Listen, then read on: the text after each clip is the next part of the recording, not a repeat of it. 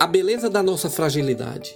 Porque é necessário que este corpo corruptível se revista da incorruptibilidade e que o corpo mortal se revista da imortalidade. E quando este corpo corruptível se revestir de incorruptibilidade e o que é mortal se revestir de imortalidade, então se cumprirá a palavra que está escrita: Tragada foi a morte pela vitória. 1 Coríntios capítulo 15.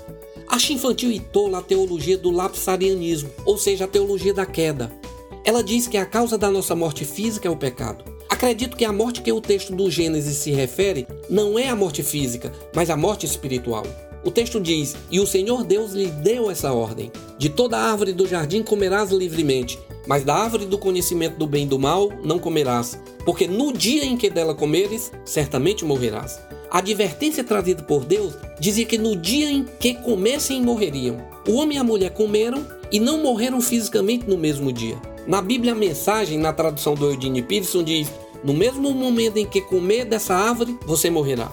Fomos feitos frágeis, não só fisicamente, mas também frágeis na alma. Você e eu já entramos no mundo dotados de grande fragilidade. Gosto de usar a expressão dotados de fragilidade no sentido de dom, de dádiva. É importante entendermos e convivermos bem com isso. É na fragilidade que está nossa capacidade humana. Na fragilidade habita a beleza da nossa humanidade. Aliás, a palavra Adamá no hebraico, que foi assim que Deus nos chamou, traz a ideia de pó, de frágil e também de humanidade. Sei que a religião gosta muito de poder, mas é na fragilidade que manifestamos os atributos de Deus.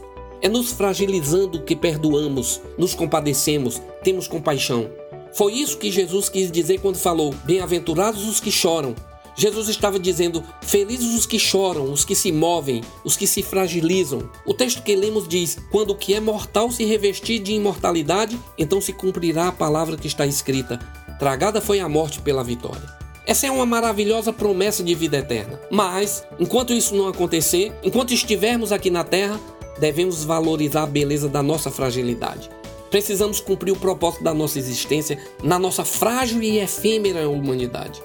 Eu quero orar com você. Pai, ensina-nos acerca da beleza da nossa humanidade. Ensina-nos a não exercermos poder e sim fragilidade. Ensina-nos a nos fragilizarmos diante das pessoas a quem amamos Ensina-nos a nos fragilizarmos no trânsito. Ensina-nos a nos fragilizarmos em todas as nossas relações, para nosso bem e tua glória. Amém.